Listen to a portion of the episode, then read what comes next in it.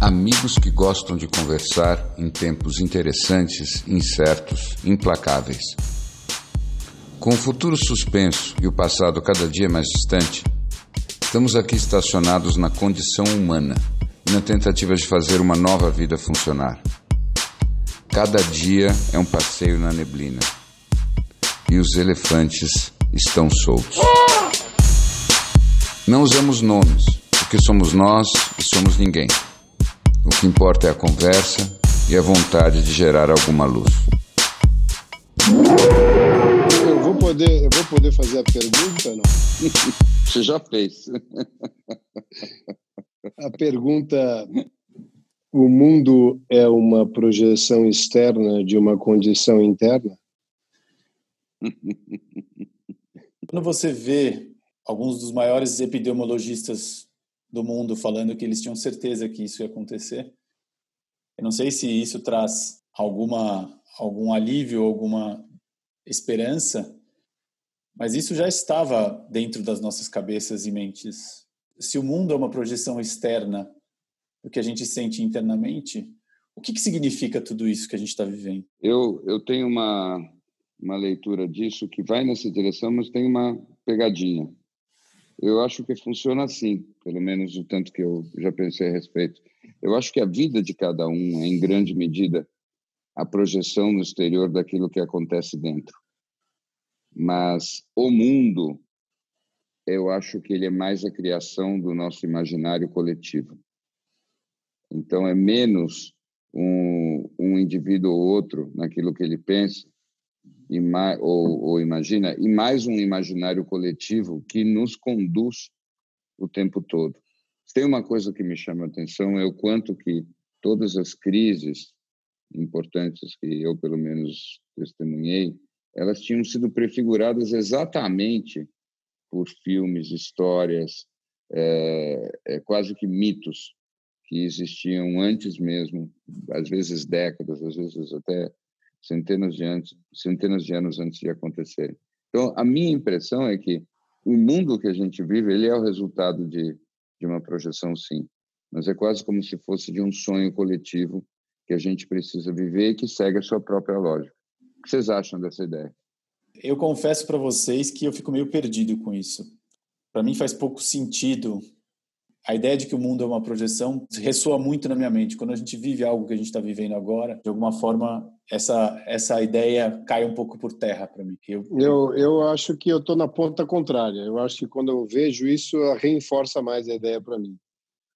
Eu acho que é quase como um, um filho mal criado que está precisando provocar a mãe para levar uma bronca.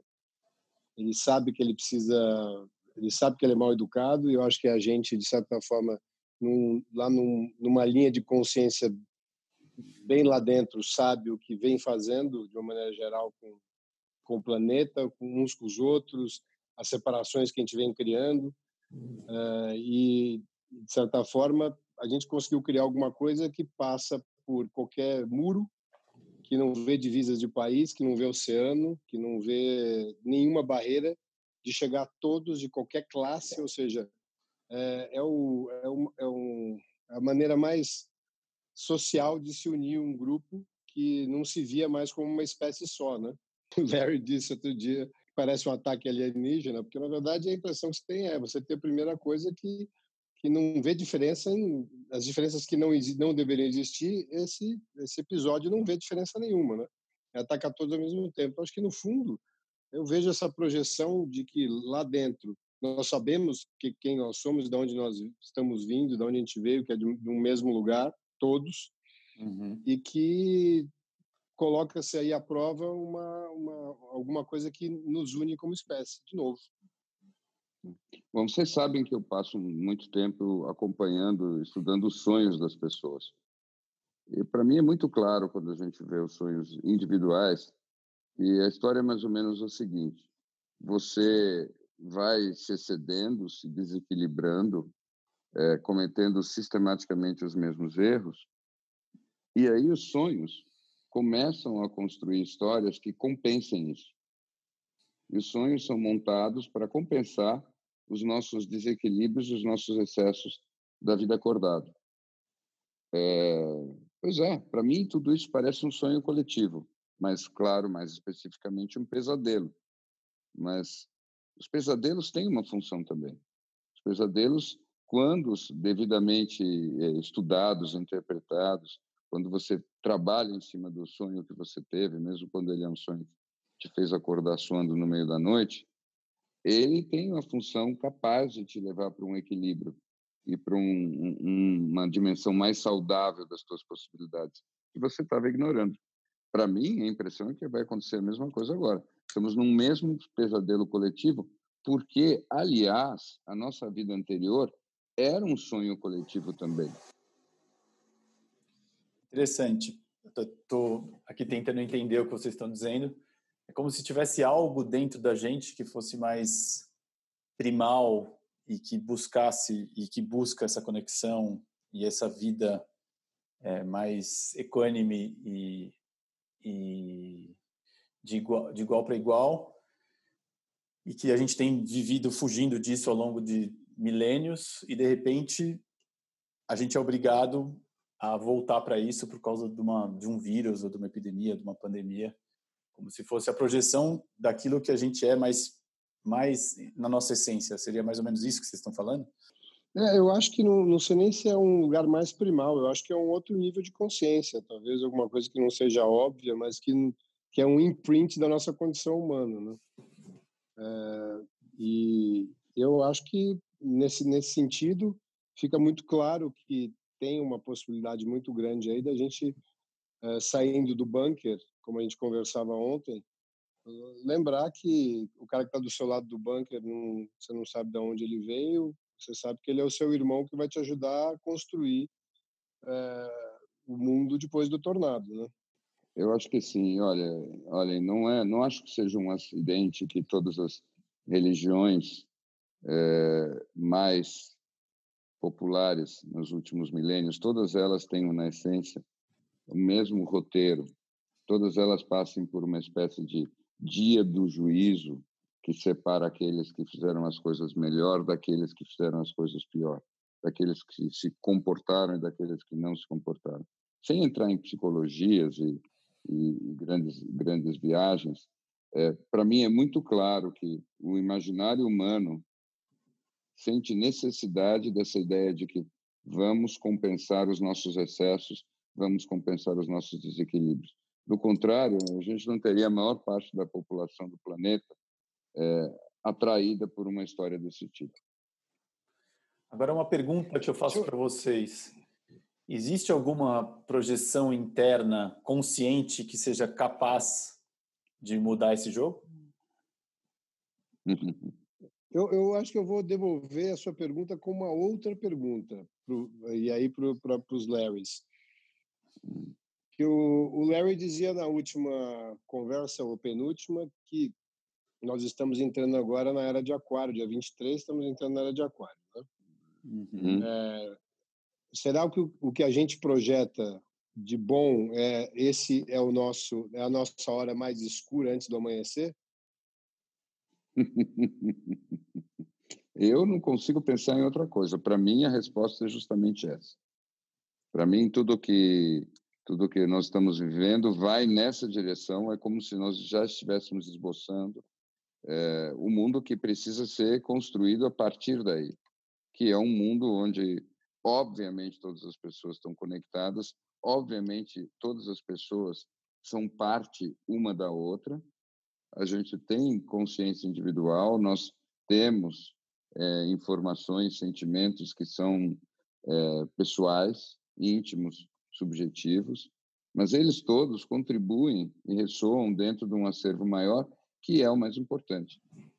Para mim, está muito claro que a, a humanidade sai dessa experiência com uma consciência de unificação, e é muito diferente daquilo que estava acontecendo antes. Eu acho que os discursos separatistas, divisionários, é, esse, esse vírus, essa situação é causada pelo grupo X ou Y. por aquela classe social ou por aquele país. Tudo isso parece tão vazio, tão oco, que eu, eu aposto que, que esses discursos estão perdendo o seu público dia a dia. Isso é uma coisa para se, checar. Eu concordo também. Eu acredito que a gente estava vivendo um período no mundo de, sim, da hora mais escura, de uma possibilidade de estar tá acordado, é, muito bem acordado e com todas as ferramentas tecnológicas incríveis para ter um novo mundo na mão. E estávamos desperdiçando isso. É, e um amigo meu tem uma frase que eu gosto muito que fala: é impossível você acordar quem finge que está dormindo. E às vezes eu tinha essa sensação de que as pessoas não é que estavam dormindo, elas simplesmente não queriam ver o que estava à frente. E acho que o que acontece hoje é um, um chacoalhão que faz com que ninguém possa negar a realidade à sua frente. E isso é, traz uma nova consciência, traz um, a real observação, que eu acho que é esse despertar. Eu vou fazer uma pergunta para vocês dois. É, é, claro que se nós estamos fazendo essa conversa, é, entre outras coisas, porque nós estamos passando por transformações pessoais. Essa história, ela é transformadora. Minha pergunta para vocês é muito simples. O que vocês acham? O que, que vocês sentem quando vocês olham para vocês mesmos? Vocês estão mudando e vocês estão sentindo que vocês são pessoas mais sombrias do que vocês eram antes? Vocês estão iguais nessas coisas ou vocês, na verdade, estão se tornando pessoas mais positivas, mais sensíveis, mais até idealistas do que vocês eram antes da crise começar? A sensação que eu tenho de bate-pronto é a barra da loucura da humanidade foi baixada à minha loucura. Hoje eu sinto uma capacidade maior de conexão com as pessoas do que eu sentia antes. Pode ser só um delírio de uma neurose minha, mas a sensação que eu tenho é que os portais e as portas de conexão estão dez vezes mais abertas. Pelo menos para minha forma de ver o mundo. Eu me sinto já transformado, sinto um, um certo medo, mas uma paz de que o mundo está podendo ter um aviso antes de uma catástrofe muito pior do que essa. Isso traz uma certa autenticidade e um senso de uma nova noção de tempo e espaço para as pessoas bem diferente. De novo, pode ser um, só um fruto de um delírio, uma neurose minha, do meu bunker. Bom, eu acho que primeiro tem um aspecto físico que eu preciso ressaltar aqui, porque é, Bom, primeiro, essa semana eu ganhei um dia, porque eu realmente acordei numa quarta achando que era quinta, e tinha certeza e andei o dia inteiro achando que era quinta. Foi maravilhoso, eu perdi completamente a noção do tempo. É, também tinha colocado para mim uma série de disciplinas, é, vou me barbear todo dia, me pentear, aquela coisa toda. Depois eu passei por uma segunda fase onde eu já consegui me convencer que eu ficava melhor de barba, que o pentear era relativo. Uh, e é possível que eu tenha ficado dois dias sem tomar banho. Não tenho como confirmar, mas tem uma possibilidade grande disso ter acontecido, porque eu estava com uma roupa muito confortável e achei que não tinha razão ali. Foi o meu dia de break, de exercícios físicos tal. E, e, e eu, eu, inclusive, o cabelo assim, quando ele não está tão lavado, para quem já não tem muito cabelo, dá a impressão de você ter um pouco mais, porque os fios ficam um pouco mais bem distribuídos. É, isto posto, eu acho que, do ponto de vista psicológico, meu Deus, não tem nem como começar a falar, né? Porque é, um, é um, uma montanha russa absoluta de emoções, né? de certezas e dúvidas o tempo todo. Ah, o que fica cada vez mais difícil e eu não quero fazer é tentar projetar o como será. Estou é, uhum. tentando fazer o como será, como serão os próximos 10 minutos, os próximos 15 e tentar definir algumas algumas diretrizes de curto prazo ali que dão, que eu acho que no final das contas vão acabar definindo o que vai ser o, o futuro, que, que realmente tentar projetar. Para poder projetar, eu tenho que ir pegar um espaço amostral de ouvir tudo que está acontecendo e é uma coisa que eu não tenho nenhuma vontade de fazer. Eu prefiro tentar pensar o que eu estou sentindo e, e, ficar nessa pegada só e, e levar o barco assim. Mas isso eu acho que é a grande dádiva da incerteza. Quando a incerteza é absoluta, o futuro se torna uma folha em branco. E aí ele se torna um convite para você pintar nele aquilo que você escolher. E por que você não vai escolher aquilo que para você é mais bonito? Aquilo que é mais verdadeiro, aquilo que te faz bem? Eu confesso, falando de mim agora, que pode ser uma questão de temperamento, mas é, eu me sinto muito esperançoso. Eu me sinto assustadoramente esperançoso, apesar de reconhecer que vem dias muito difíceis à frente. E a minha luta é não ficar apegado a essa esperança. E eu vou confessar para vocês, na nossa intimidade, uma coisa. Eu não tinha ideia de que eu gostava tão pouco da vida velha. para estar tá tão esperançoso assim com, com a mudança que virá, eu me sentia muito mais satisfeito, aparentemente, e adaptado ao mundo anterior, eu imaginava, do que de fato estava acontecendo. Agora, Larry 1, eu queria só fazer um comentário pelo menos do ponto de vista do, do que a psicologia diz, essa conexão maior com as pessoas é justamente o teste que mostra que você está pouco neurótico e pouco delirante. Porque as neuroses e os delírios surgem justamente porque a gente não está conseguindo dar conta da conexão com os outros. Então, se você se sente mais conectado, afetivamente mais ligado nas pessoas, com certeza é porque o seu delírio e a sua neurose diminuíram, e não o contrário. Nós falamos um pouco disso no, no, na nossa última conversa e eu fiquei, ela ficou ressoando muito dentro de mim sobre as neuroses individuais, os medos coletivos. E eu tenho sentido muito isso, de uma, uma nova conexão, um, um, novo fluxo de conexão e de amorosidade. E só fazendo um comentário engraçado, na mesma linha que o Larry 2 falou, eu, dessas de quebrar as nossas rotinas, eu nunca consegui, dentro de um moralismo que eu nem sei porque eu tinha de acordar e trabalhar de bermuda mesmo dentro de casa. Eu achava que era uma uma loucura dessas hum. dessas loucuras que a gente tem, a gente não sabe explicar. E essa semana eu me dei a liberdade de poder ficar de bermuda. Daí, quando você vê que qual é o tipo de coisa que tem dentro da gente que a gente faz, a gente nem sabe por quê das mais óbvias até as menos óbvias, o quanto a gente está se desfazendo delas nesse momento. Eu acho até engraçado isso, porque realmente todo mundo está no kit Jornal Nacional, né? Você sabe, todo mundo está a... todo mundo está participando desses calls, camisa por cima e samba canção por baixo. Total. Eu fiquei pensando que alguém vai deveria ter um dia, Vai ter um dia que um vai esquecer vai, e vai de pijama fazer o call, não vai ter dúvida. É, eu estava pensando que o próximo EAD vai ser como fazer calls com crianças na sua casa. A quantidade de imagens que eu já vi de fotos de crianças em, em câmeras atrás aparecendo.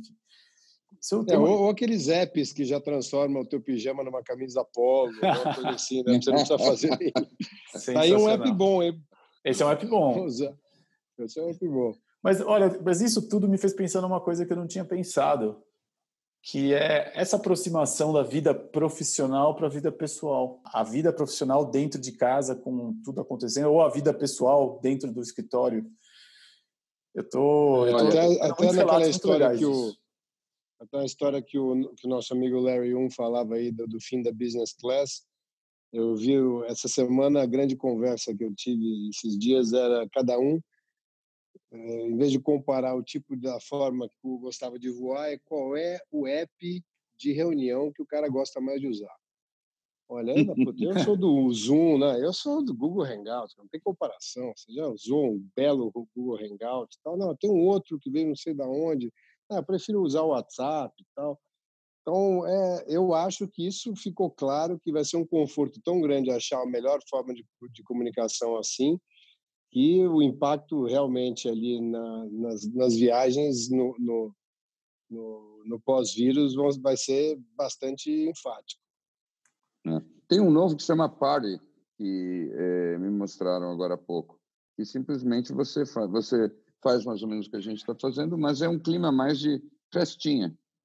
Você é? monta uma festinha, é, você monta uma festinha e as pessoas ficam se vendo, a tela de vídeo, no celular mesmo. E, e eu gostei porque... muito desse Whereby, não sei se você já viu esse Whereby. Não, não. Eu fui apresentado ele essa semana e o que eu achei fundamental é que ele é fácil de entrar. Nele mesmo você hum. já manda um link pelo WhatsApp, já cai no, no, no WhatsApp do sujeito, do cidadão do outro lado e já entra na hora não tem aquela história, putz, eu não recebi o invite e tal, é tudo muito automático. Qual o nome, Larry? É, where, whereby. Ah. Whereby. BY, whereby.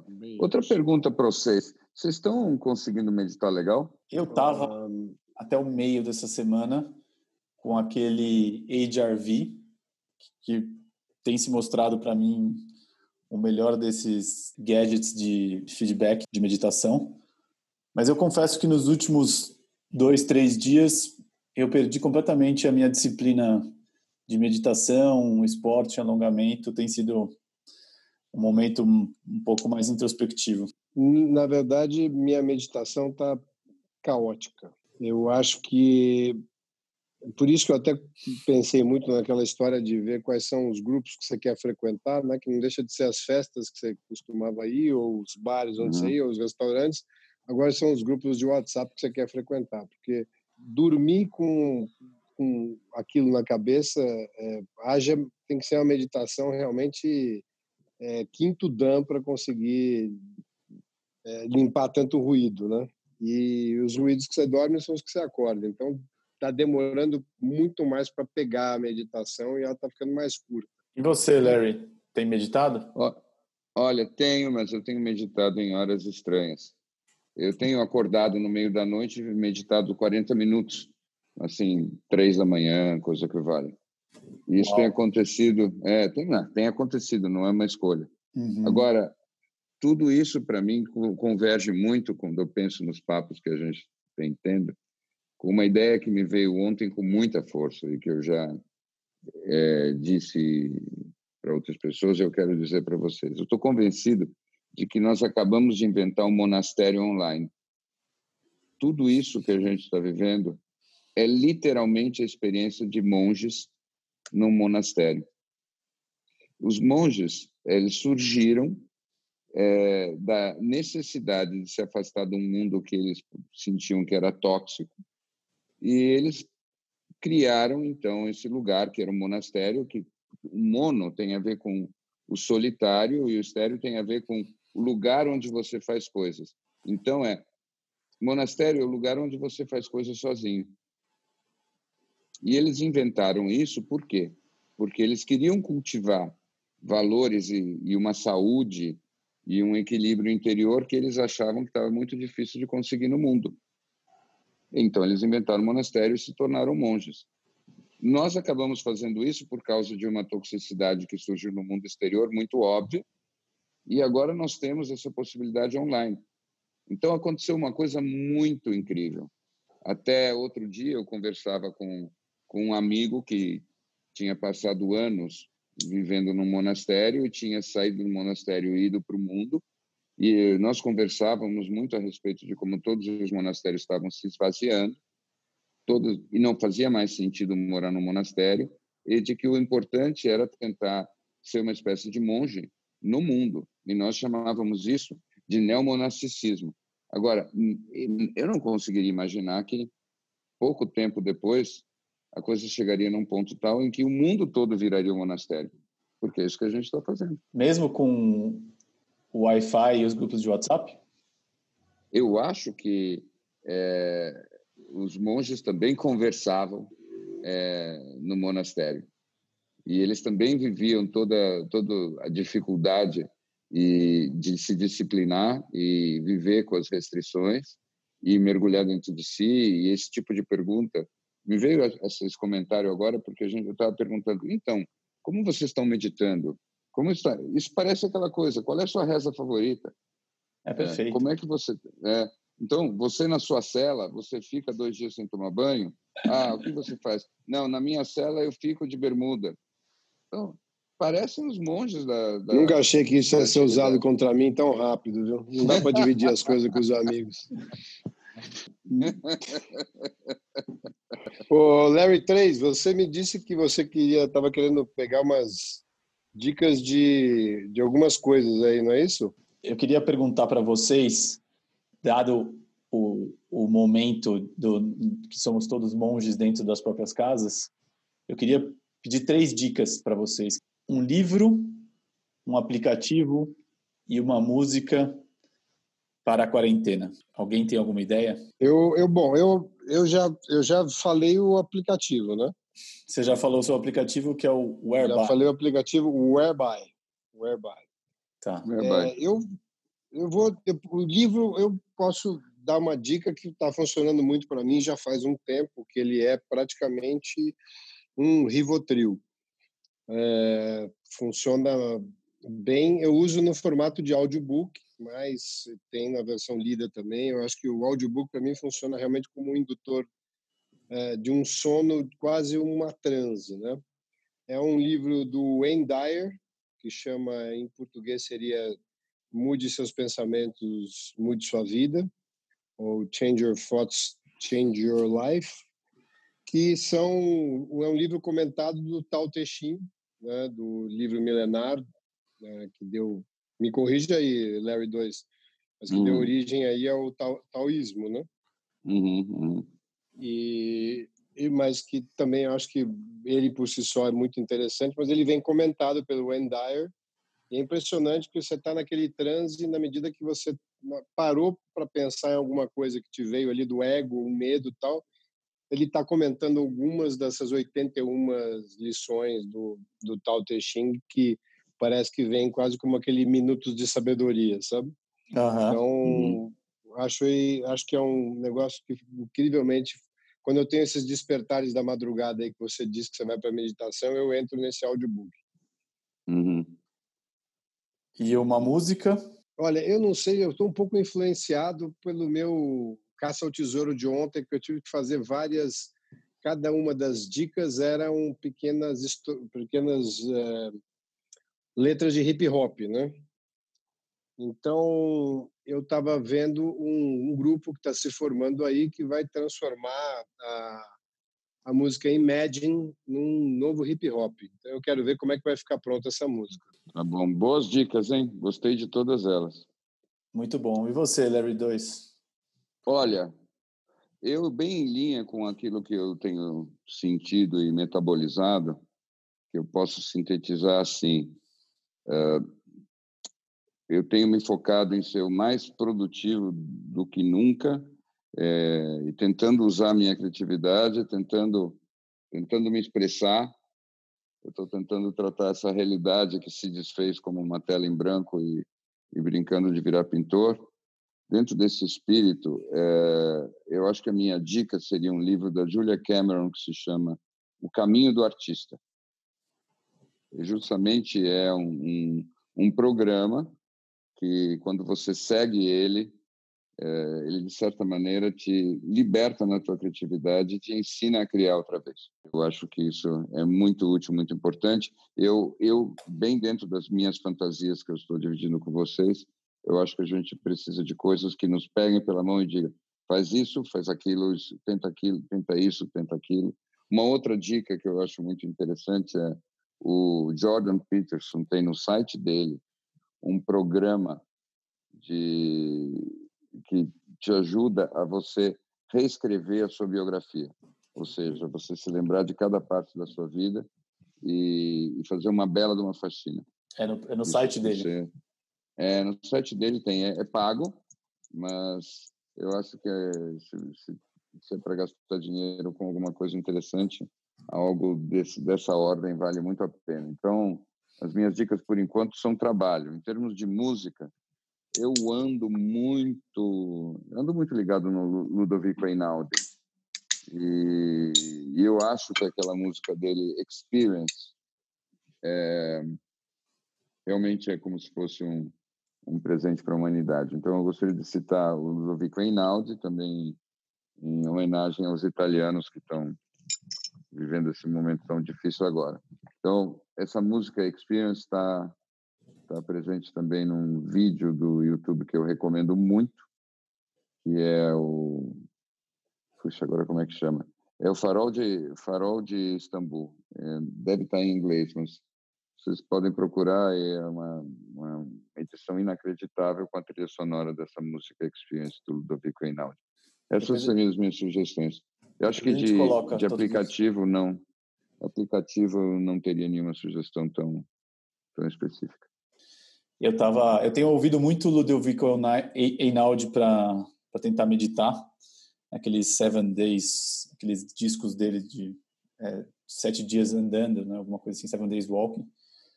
É, mas eu acho que a música que engraçado que me veio quando eu estava pensando sobre a música foi aquela do Amarelo do Emicida que é uma música uhum. mais de combate para o momento, né? Que, é, que começa com aquela música do Belchior, o ano passado eu morri, esse ano eu não morro. E é engraçado que é, penso muito nessa nessa música quando eu preciso de força para ir para frente, para acordar e vamos lá, para ganhar energia. E eu acho que é muita pegada que eu tenho sentido agora.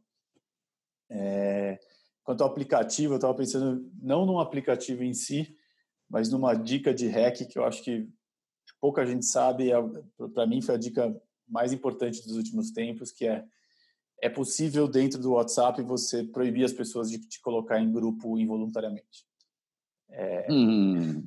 Eu acho que é, é, tem, uma, tem um, um set do, do, WhatsApp que você consegue colocar lá que as pessoas podem te perguntar antes de, de te colocar dentro de um grupo nestes tempos de baixar o ruído, é um hack da vida que vale muito a pena. É, eu acho que Será livro... que nessa linha você não consegue achar um, um hack que faça você sair do grupo sem que ninguém perceba?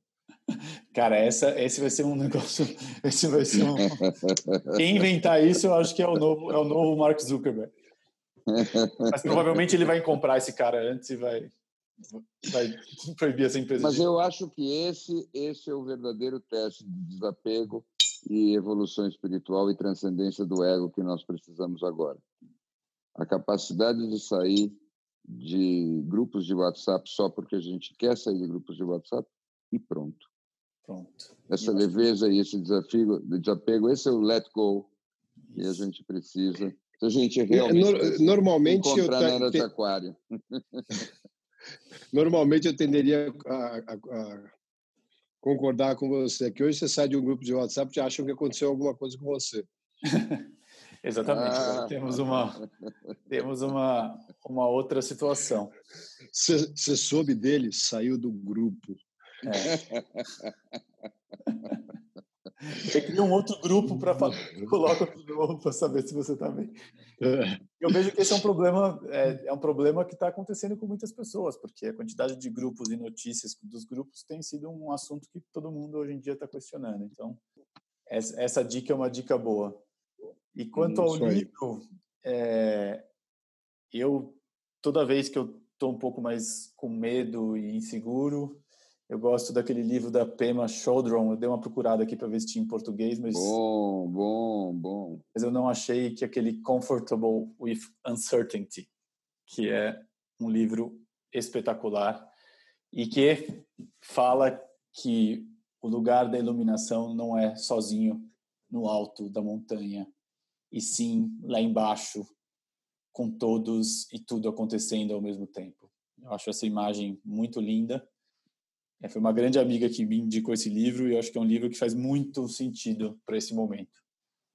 Mas eu Maravilha. confesso que eu estou conseguindo ler muito pouco e a minha necessidade de pensar coisas e, e como você, Larry 2, é, me expressar nesse momento está muito maior do que uma necessidade de ou uma viabilidade de consumir qualquer conteúdo. Uma última pergunta para vocês. É, do que vocês estão sentindo mais falta? Nada. Que pergunta interessante. Eu estou sentindo falta de ver meus pais. Hoje eu fiquei sabendo que meu pai está com um resfriado e, e isso mexeu comigo de alguma forma. Hum. Vai ser boa. E você, Larry, que número? Não sei que número você é. Eu acho que a, a, falta não é de alguma coisa específica, né? Geralmente, acho que é falta de liberdade, né? É Falta de liberdade. Ao mesmo tempo, como a gente tem a consciência que não é uma situação é, pontualmente sua, isso aí se atenua muito e acho que de vez em quando até passa desapercebido, né? Que é aquela história dos seus dos seus comparativos, né? É, a, o cerceamento de liberdade é de todos. Mas se eu tivesse que dizer alguma coisa, provavelmente eu acredito que a maioria das pessoas, eu me incluo, me incluo nesse grupo, sente falta dessa liberdade. É. Eu acho que para mim é natureza, talvez, mais natureza. Isso e, claro, dar um abraço em vocês. É, espero que o hábito do abraço volte logo. Então terminamos com um group hug aqui virtual. Group hug virtual. Isso. Group hug. Muito bom, pessoal. Mas eu preciso confessar para vocês uma coisa engraçada. Eu tô com uma dor de cabeça e me sentindo quente, que obviamente é tudo uma ilusão da minha cabeça. Eu tive que fazer essa conversa lidando com o fato de que eu estava me sentindo quente ao longo dela, sabe? Cara, mas você sabe que eu tenho. Eu já comecei a perceber que tem horas do dia que eu tenho sintomas. Muito, muito Eles aparecem geralmente após o almoço e eu comecei a ver que era decorrente talvez do café que eu tomo depois do almoço. Mas invariavelmente vinha um desconforto. Eu falei, puta, eu tô, tô sentindo, eu tô, eu tô com ele, é hoje. E você é. sabe que tudo, de tudo que eu posso sentir de mais ansiedade, a maior que vem é de eu passar esse negócio para alguém.